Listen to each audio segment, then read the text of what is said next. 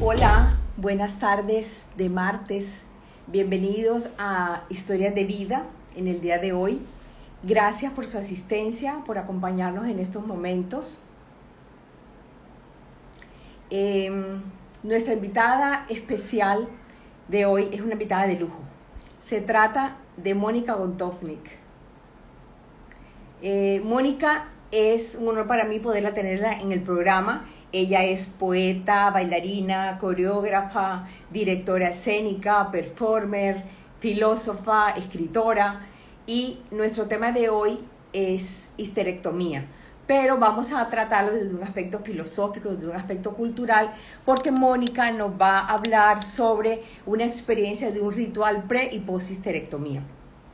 Mónica estudió filosofía y letras es profesora de tiempo completo del Departamento de Humanidades y Filosofía en la Universidad del Norte. Tuvo la dirección del departamento del año 2006 al 2008.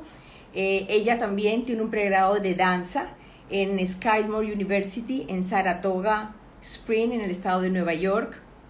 Mónica, en 1978, creó el laboratorio de la danza Core Teatro fue el primer grupo de danza teatro creado en Colombia en 1982. Ella es un verdadero agente cultural de la ciudad de Barranquilla. Dirigió del año 95 al 2001 el Festival Internacional de Danza Contemporánea. Es columnista del Heraldo, es escritora, como les dije, tiene es una serie de libros de poesías, tiene siete publicados, tiene dos antologías poéticas, tiene una novela inédita y este año que ha sido abuela eh, tiene hasta un libro que hizo ella para, para su nieto, un libro divino. Mónica es una exploradora del arte, ella tiene una maestría en estudios interdisciplinarios y arte de psicología en Naropa University en Colorado en el 2001 y, eh, y tiene estudios de doctorado interdisciplinarios eh, de arte en Ohio University en 1915 y nos ofrece en la ciudad de Barranquilla sesiones terapéuticas con las artes como un papel sanador que ella más adelante les ampliará esta información, pero es un elemento muy, muy, muy importante. Eh, aquí no suenan los aplausos, pero desde mi corazón le doy la bienvenida a Mónica. Mónica, bienvenida. Hello, Mónica.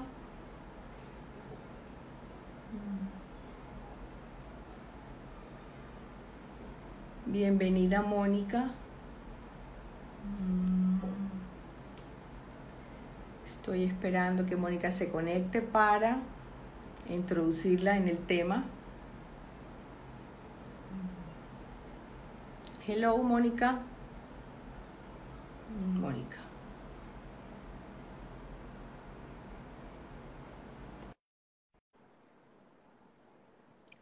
Estamos esperando, ya Mónica viene, ya le dimos la bienvenida. Conectando. Hola Mónica, bienvenida, es un placer para nosotros que estés esta tarde de Historia de Vida. gracias Lili, gracias Lili, pero ustedes ya me ven, ¿sí se ve? Sí, te vemos, perfecto. Porque, yo no me veo a mí misma. no puedo ver qué imagen estoy dando. no, no, estaba dando una linda imagen, Mónica. Eh, bueno, gracias por esa introducción tan, tan linda, gracias por eh, tantas flores, gracias por, invitarme. Eh, ¿Qué puedo decir? Nada, nada más tengo gracias de que hayas tenido esta feliz idea de, hablar de este tema y que te acuerdes de, de eso que pasó hace tantos años y que quieres que comparta hoy con, la gente que se une a tu live que haces de vez en cuando como una doctora toda cibernética en que te has convertido. que yo todavía con todo y mi, mi trabajo artístico y no me atrevo a hacer esto. O sea, no me atrevo a hacerlo yo para mí misma, pero ya voy aprendiendo de personas como tú. Entonces no sé si, si, si empezamos ya o esperamos Tú, creo que tú ibas a hablar primero de algo con, con, el tema de, del útero y eso, que a ti te gusta mucho ese tema, con el tema de la energía del útero y eso. ¿Te acuerdas que tú escribiste algo ahí en nuestro guion? Porque no crean que esto todo es tan espontáneo, esto está con guion de... y Mónica, pues. bueno, bueno, eh, Mónica tenía fundamentalmente una miomatosis uterina. Este es el útero yo se lo he presentado varias veces. El útero es un órgano hueco, muscular, que tiene, le llaman forma de pera invertida, y el útero tiene, pues, la parte superior del útero, los dos tercios superiores se llaman cuerpo, y la pequeñita se llama cervix o cuello. Tiene dos trompas, que son las trompas de falopio, y se unen a los ovarios, donde se producen los óvulos, y el útero, ese tejido muscular, puede producir unos tumores que son benignos. Son los tumores más frecuentes eh, en la pelvis femenina. Y ellos son benignos, pueden ser intramurales, subcosos, subserosos, de acuerdo a la localización. Y hoy en día le han dado una, la Federación Colombiana de Ginecología y Obstetricia le ha dado una clasificación diferente. Aquí los tienen, de acuerdo a la localización que tengan, son por números. Eso desde el punto de vista médico. ¿Qué pasa con esos miomas? Esos miomas crecen, producen molestia, producen sangrado, ya Mónica les hablará un poquito de la sintomatología, pero este tema, como les dije, quisimos eh, enfocarlo desde un aspecto no tanto médico, sino el aspecto filosófico, el aspecto cultural, el aspecto espiritual, porque el útero o matriz, que viene del latín úterus, y matriz también viene de mat, que significa maternidad, madre, y que significa lo femenino, es el órgano reproductor femenino y es realmente un recinto sagrado. Es un recinto sagrado porque tiene un potencial energético importantísimo. De ahí nace la vida, de ahí nace el placer.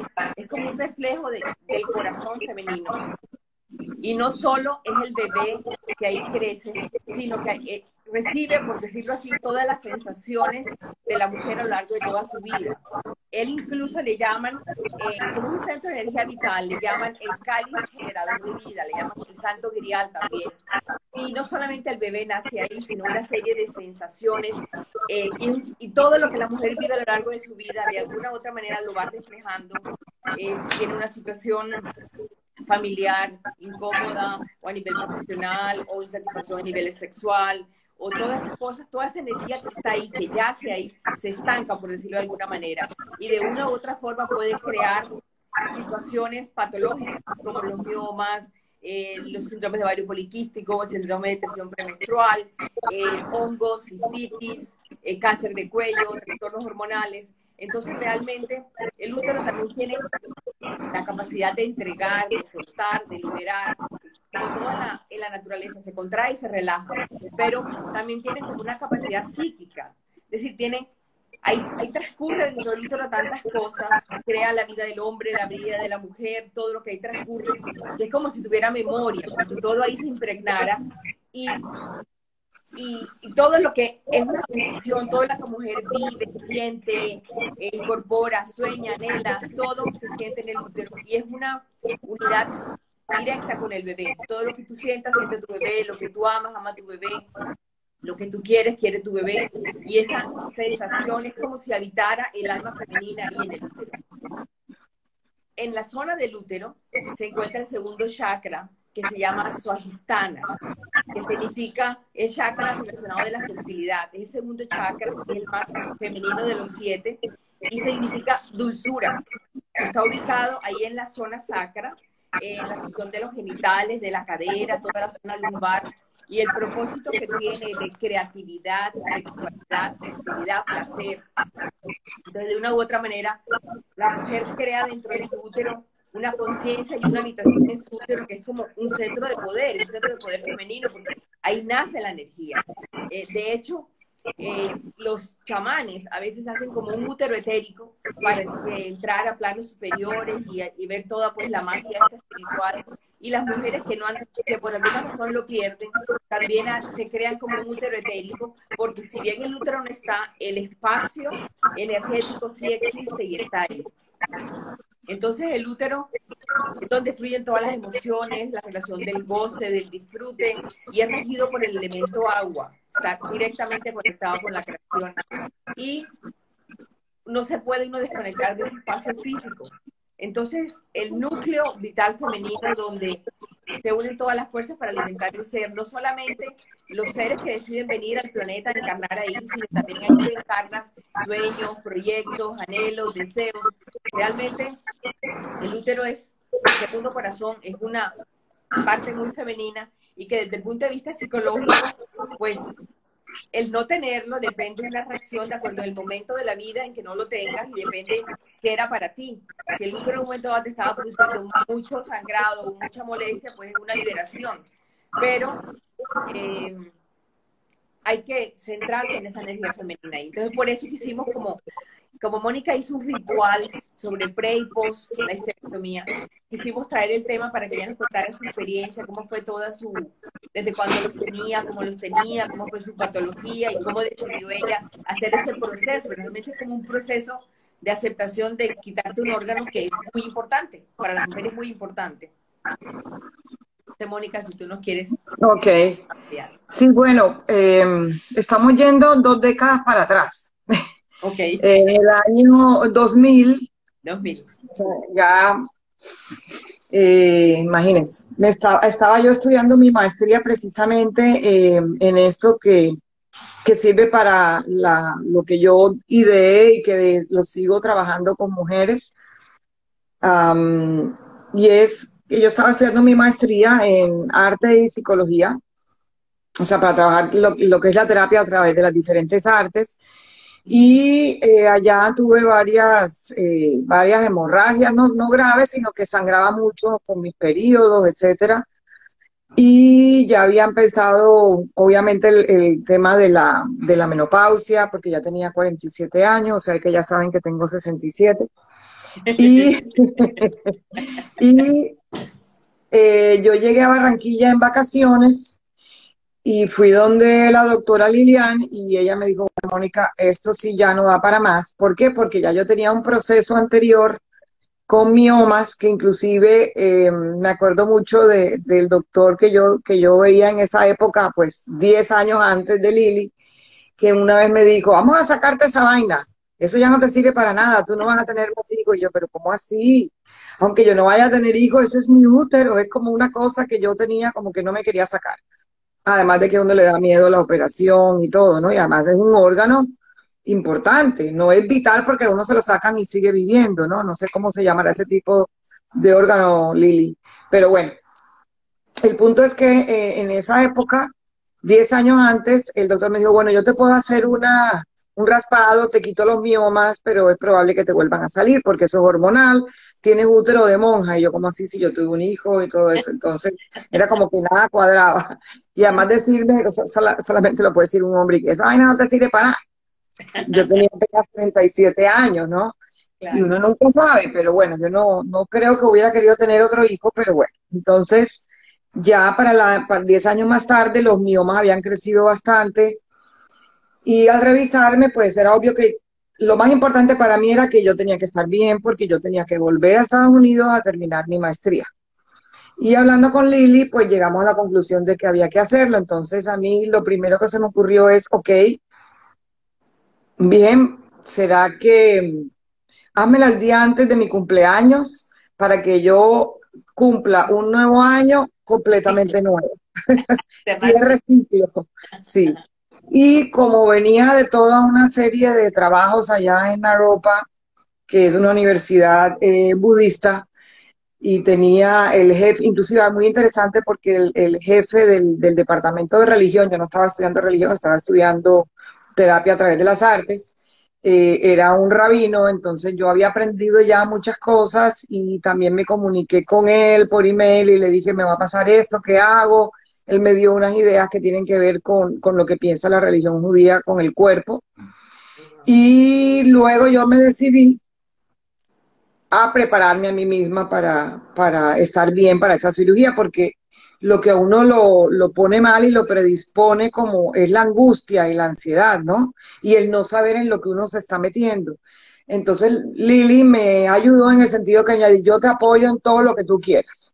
Entonces le dije, bueno, entonces yo quiero que me consigas una anestesióloga que sea mujer y que entienda lo que yo le voy a decir. Entonces hablé con ella, le expliqué que yo no quería que me, que me durmieran, porque a mí me daba miedo, había tenido una experiencia en un momento con, con esa anestesia y había tenido alucinaciones y eso no me gustó. Entonces quedamos que yo me iba a hacer una peridural y yo quería, y que no me sedara, o sea, yo quería estar consciente, durante todo el consciente, me parecía importante saber que me estaban sacando eso. Es más, cuando sucede, la doctora Lilia me va diciendo, Mónica, ahora encontré tal cosa. Mira, ya te lo saqué. Y mira, este lo tengo yo. Ok. Pero bueno. Ah, participando. Em, el punto es que yo decidí hacer una serie de cosas, lo que yo llamaría una estructura ritual. Pero quiero recordar que era un útero inmenso. Yo te dije que tenías un ñame, un útero como unas seis meses de embarazo, adherido completamente por un antecedente de un proceso previo. Entonces, ahí yo te iba explicando todo lo que íbamos haciendo. Quitamos aquí, pusimos acá. Entonces, estaba prácticamente dentro Exacto. Me estaban contando todo, y bueno, y esa es, uno tiene que saber cómo uno es. Hay gente que dice, yo no quiero saber nada, ¿verdad? Y hay gente como yo que soy controladora y me gusta saber todo el performance, cómo va y la, coreografía, entonces yo tenía que estar ahí presente. Entonces yo me preparé físicamente, diseñé una serie de ejercicios muy suaves para la semana, porque eso fue ta, ta, ta, ta toda la semana me la pasé en esos, eh, en esa cosa. por ejemplo, dije que yo no quería que me pusieran lavado, entonces la doctora me dijo que yo me pusiera el lavado yo misma la noche anterior. Eh, no comí nada la noche anterior, o no creo que hasta después del mediodía no comí nada, o sea, preparé que mi cuerpo estuviera limpio. Eh, había hecho lo que ahora se llama un playlist, pero yo grabé un cassette, no sé si en esa época si todavía había cassettes o qué era, o en el iPod, yo no me acuerdo ya. Hay que buscar en el 2000 qué era, con todas las canciones que me hablaron. ¿Qué? Era en el 2000, hace 20 años. Era en el 2000. Entonces era como que las canciones, no eran canciones ah, bonitas, sino era el dolor que yo siento por perder una relación o eso y lo otro, era como todos los dolores que yo había sentido como mujer se iban a ir con ese útero. O sea, ese útero ya, ya ese útero estaba, necesitaba salir de mi cuerpo, etcétera. Eh, preparé aromaterapia, entonces eh, las personas que estaban ahí conmigo en esto, yo les expliqué, entonces me ponían la música, las ayudantes, ¿no? La, me ponía, yo decía, bueno, ahora me puede echar el olor tal que tengo en este frasquito, entonces me echaban eso. Eh, sí, y eso además, hoy en día, imagínate, yo no sé si le dejan hacer a uno todas esas locuras y... en tiempo de COVID te cosas entras a cirugía. Ahora sí no entran ni medio frasco. Ni medio frasco.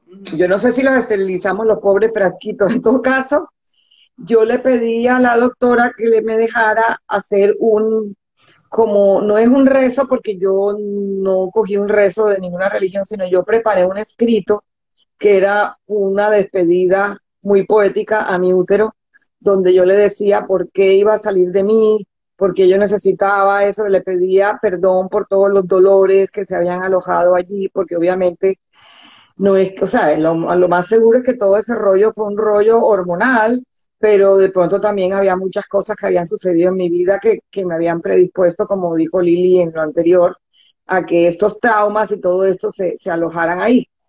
Sí, se y yo estaba claro, esa, esa, energía estaba ahí estancada y por mucho que me diera miedo, pues ya se tomó la decisión, sobre todo porque estaba en un momento muy importante de mi vida que yo tenía que seguir estudiando y tenía que seguir preparándome, yo no iba a dejar que nada me interrumpiera eso. O sea, ya como mujer decidí, ya no voy a tener más hijos. Eh, en verdad, me está molestando, es un órgano que hasta aquí llegó.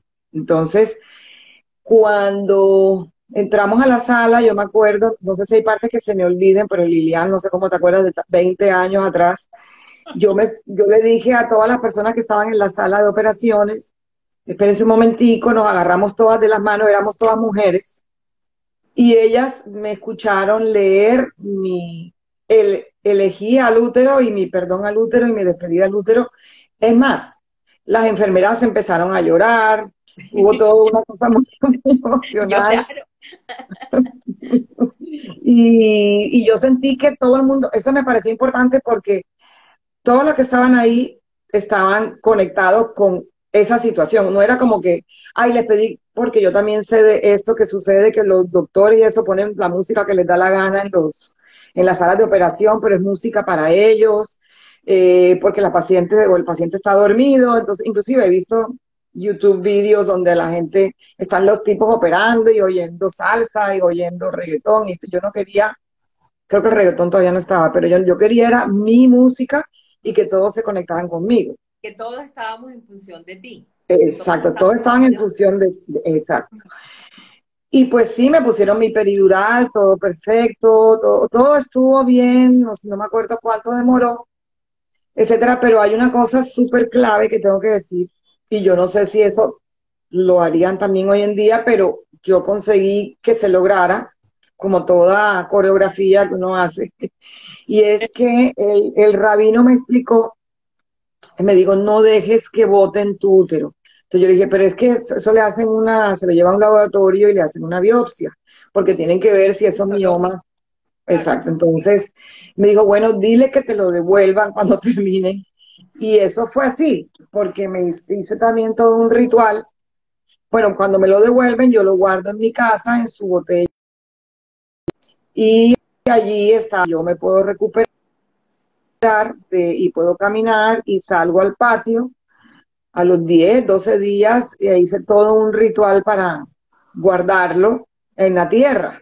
O sea, yo lo enterré y también hice toda una, una, como se lo ofrecía a la tierra, le di gracias a la tierra por ser la madre tierra, como las mujeres, etcétera, etcétera.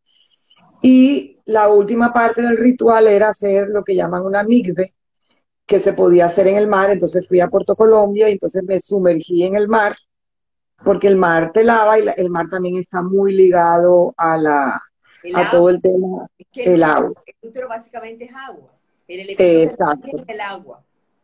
Exacto, y ese chakra del que tú hablaste, el Svadhisthana, es, un, es el agua. Dice, el agua se relaciona con el útero y se relaciona con el inconsciente y con la transformación. Entonces yo tomé todo esto para sentir que era un momento transformacional en mi vida, no un momento de desastre. Y efectivamente, yo me acuerdo que la gente que me iba a visitar, pues no lo podían creer porque yo estaba al día siguiente yo estaba sentada con mis piernas cruzadas como bailarina. pasó algo muy especial el día de la cirugía, cuando llegaste a la habitación. Ah, sí, eso fue muy lindo, porque estábamos en la clínica La Asunción y cuando yo me despierto el 8 de junio, que es mi cumpleaños, la operación fue el 7, eh, me desperté porque también a propósito a mí me tenían que poner morfina por sangre, o cómo se llama eso, Lidio, no sé si eran como te pusieron peridural, te ponen un poquito de morfina peridural para que no tengas tanto dolor. Exacto, porque yo no puedo tomar eh, antiinflamatorios. Los AINES, sí, también. Exacto. Entonces yo me despierto y veo el cuarto lleno de bombas y de cosas lindas que me habían puesto las monjas y llegaron y me, me cantaron Happy Verde y me saludaron, eso es muy bonito, cosas que pasan en los hospitales que realmente como hay gente que trabaja con, gente enferma, con gente en momentos importantes de su vida, en transformaciones, en cirugías, pues ellas hicieron esto, claro que fue Lilian que le dijo, les dijo que yo cumplía, obviamente. Les que cumplía. Y eso fue también muy significativo porque viene con todo el hecho de la transformación. Y ese es un cierre completo. Exactamente. Y, se termina de cerrar con el útero que no, que no se queda tirado en una bolsa negra, en una basura, sino que queda enterrado en la tierra, que se va a deshacer, porque obviamente yo lo he hecho ahí en la tierra, y luego mi cuerpo femenino pues entra al agua del mar, etcétera, eh, y hago como una limpieza también espiritual ahí. Lo importante de esto es que eso me sirvió a mí como para darme cuenta que estas cosas son posibles. Yo me sentí muy bien, mi recuperación fue muy rápida. Eh, los dolores tampoco, no sufrí de muchos dolores ni de retorcijones, nada de esto. Eh, y lo he logrado hacer con otras amigas y con otras personas a las que le he hecho como esta terapia y cada persona tiene que hacer su propio ritual, que tiene que ver con su propia situación, con lo que siente, con lo que ha vivido, con su religión, etcétera. Entonces, no, la idea es esto, que sepan que es posible hacer este tipo de cosas y no solamente con el útero, sino que yo creo que con cualquier cosa que sea, que con lo que se van a meter en el cuerpo de uno, que no es simplemente una máquina, sino en lo que vivimos, ¿verdad? Y que ahí, como dicen los, los hindúes, o el yoga y toda esta, esta filosofía, hay todos estos centros de, de energía. es energía, Exacto. energía. Y si el útero no está ahí, el espacio etérico sí está del útero. Es más, eh, hay una señora que se llama Miranda Gray, que ella hace una bendición del útero. Ella es escritora, artista, sanadora, es maestra Reiki y ella tiene, ella tiene grupos en los cuales le devuelven la feminidad o da la potencialidad del, de la, del segundo corazón, porque al, al, útero le llaman el segundo corazón, de potencializar toda esa energía femenina. Y ella tiene unas muy que son las mejores que ella mm, adiestra o prepara para que hagan ese ritual. Y hoy en día hay más de 200.000 mujeres en el mundo, en 150 países donde se hace se hace un día especial y todas las mujeres se conectan y hacen la bendición. Eh, incluso yo el fin de semana lo hice, eh, me, fui a YouTube y vi la bendición de Miranda Gray. La verdad que es una sensación espectacular donde uno medita, ve la luna, siente, la luna siente el útero como si fuera, como si fuera un, árbol cuyas raíces, como dice Mónica, van directo hacia la tierra, se impregnan en la tierra, fluye todo el agua, fluye toda la energía y tú ves tu luna puesta dentro del útero creciendo y dando luz dentro de ese útero. Muy bonita Sí, y hay, pero hay algo que yo, se me estaba olvidando algo, Lili, perdón. Y es que, bueno, tú en cierto modo lo tocaste, y es que hay una parte cultural muy clave en todo esto, y es que como las mujeres realmente y eso lo sabían, se sabía hace 10.000 años hasta que entró, entró el patriarcado en la cultura en general, en todas las religiones, casi todas las religiones prácticamente, hasta las religiones indígenas de nuestra Latinoamérica y todo esto, eh, viene siendo una cultura patriarcal. ¿Y qué sucede? Que llegó, las mujeres siempre eran las que tenían prácticamente el poder, porque ellas es obvio que son las que dan la vida, ¿no? Entonces se asociaban a la vida, a la naturaleza, etcétera pero cuando a la mujer se le arrebata el poder por una serie de, pues, de procesos que serían muy largos aquí enumerarlos y hay libros escritos al respecto, empieza a, casi que a satanizarse eh, todo lo femenino, entre ellos el útero, ¿verdad? Entonces a veces eh, el útero, a pesar de ser esta fuente de poder para nosotras, también hay un montón de cosas que suceden ahí que nos hacen sentir muy vulnerables y a veces nos producen muchos dolores. Y culturalmente se ha, se ha aprovechado todo el tema de que somos las que, la que tenemos en nuestro cuerpo la capacidad de reproducir la humanidad, ¿verdad? Eh, cuando, como esto sucede, entonces a través de nuestro cuerpo y a través, eh, son las mujeres las que somos eh, controladas por la mayoría de los sistemas patriarcales. Por eso es que hay tanto rollo, inclusive hoy en día en Colombia, con todo el tema del aborto, con todo el tema de quién tiene derecho a decidir sobre su cuerpo, etcétera, etcétera, etcétera. ¿Quién, quién le da el nombre al hijo? Es el nombre del padre, no es el nombre de la madre. Todas esas cosas es porque nuestro útero es también parte del problema y muchas veces se nos vuelve un problema y por eso muchas veces se enferma, ¿no? Entonces, volver a retomar todo esto y ser muy conscientes de lo que tenemos ahí como poder y también de lo que nos puede enfermar es clave y si ya tenemos una enfermedad o algo, alguna razón por la cual médicamente es necesario retirarlo, pues hacerlo mejor para que nosotras sigamos con esa energía y con esa, cierto, el poder. Inclusive yo voy a decir una anécdota chistosa y es que una persona que trabajaba conmigo en esa época, mi empleada en la casa, mi secretaria doméstica. Una vez, cuando yo regresé de esa operación, me dijo, pero señora Mónica, es que mi marido me está preguntando cuando yo le conté que si usted sigue siendo mujer. Miren el imaginario. Entonces, sí, claro, es como un imaginario, como que si ya ella no tiene útero, ¿qué queda de ella de ser mujer? Entonces, ser mujer es mucho más allá de un útero, de una vagina, de, de unos eh, trompas de falopio, de unos ovarios, sí, están ahí, tienen un, bueno, las hormonas que siguen. Productora. Exacto, entonces, más allá de la reproducción eh, y de todo, inclusive sin eso, o sin tener hijos, o sin decidir, y, decidiendo no tener hijos, también somos mujer. Bueno, pero ser mujer ya es, ya es otro tema. El creativo, el poder sexual, el poder eh, de generar vida, todo todo, es una fuente. Incluso le llaman el santo grial, es un cáliz. Y en la meditación lo colocan como un caldero que se va llenando. ah, a propósito de caldero, también eso es una cosa muy de la, de la mitología patriarcal y es que hasta hace muy poco y hasta, yo no sé cuántos años, Lili, tú que estudiaste ginecología, sabrás exactamente cuándo, se pensaba que la mujer era como una vasija, donde entraba una almita que el hombre depositaba dentro de ella y ella no hacía nada, sino que era una vasija y ahí se creaba ese nuevo ser. Pero era una vasija. Y muchos hombres todavía piensan que la mujer es un receptáculo, pero bueno, ese es otro punto. Y el tema del placer es muy clave. Y ahora me voy a meter ya como feminista a hablar de esto. Espero que no salgan corriendo la gente, al contrario, que lo, lo escuchen.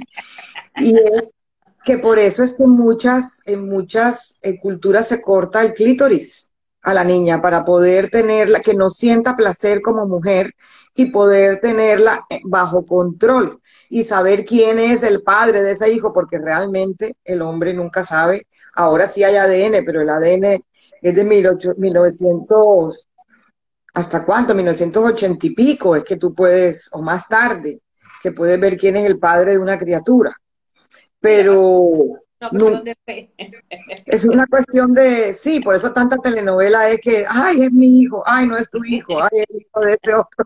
Pero, o sea, la manera de controlar nuestro cuerpo es a través de todos nuestros órganos del placer y nuestros órganos de reproducción. Entonces también tenemos que estar conscientes de ello. Entonces, Mónica, ha sido muy agradable Muchas gracias por, toda, por todos tus aportes. Yo quiero dejar un espacio, Mónica, para que, que hable un poco sobre las terapias que ella está haciendo de sanación a través del arte, que sepan que eso existe, que ella lo tiene para un ofrecimiento que está en Barranquilla, que es único, que es muy especial y que es fácilmente liberador.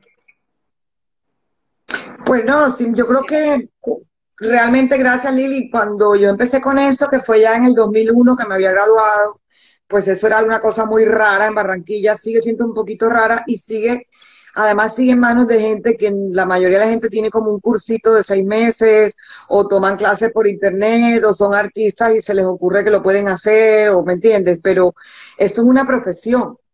¿Tú tienes doctorado en eso? el doctorado no es en terapia, es en artes interdisciplinarias pero es en la parte más intelectual, pero la, la maestría sí. Y está además todo mi trabajo como artista, los últimos 40 años de mi vida, en danza, en teatro, eh, con literatura, etcétera. Entonces, eh, pues en lo que yo aprendí, el artista se vuelve, y la sanadora, en este caso la chamana, se vuelve una guía eh, no es una psicóloga, no es una doctora, es una, terapia complementaria a muchas situaciones, pueden ser muchas, en las cuales uno trabaja creativamente con la persona y la persona va desarrollando un proceso en que se conoce mejor a sí misma o a sí mismo. Y evolucione. evolucione, evoluciona espiritual, mentalmente, intelectualmente y hace como conciencia de muchas cosas que le van a servir para seguir adelante. Inclusive en lo que yo hago, la persona nada más trabaja conmigo unas pocas sesiones y chao. No es eso de tener a la persona yendo todas las semanas a hablar de sus problemas, sino vamos a trabajar esto, evoluciona, listo, a ver qué te pasa. Bueno, de pronto algún día vuelve a ver porque tiene otro rollo que quiere trabajar, pero todo esto viene las pioneras generalmente fueron mujeres que trabajaron la danza, terapia, que inventaron todo esto de los años 60 en Estados Unidos, el, el teatroterapia, la musicoterapia, el, el dibujoterapia, la arteterapia, eh, la poéticoterapia. Todo eso ha sido desarrollado por personas que han sido eh, practicantes de un arte, pero que también estudiaron.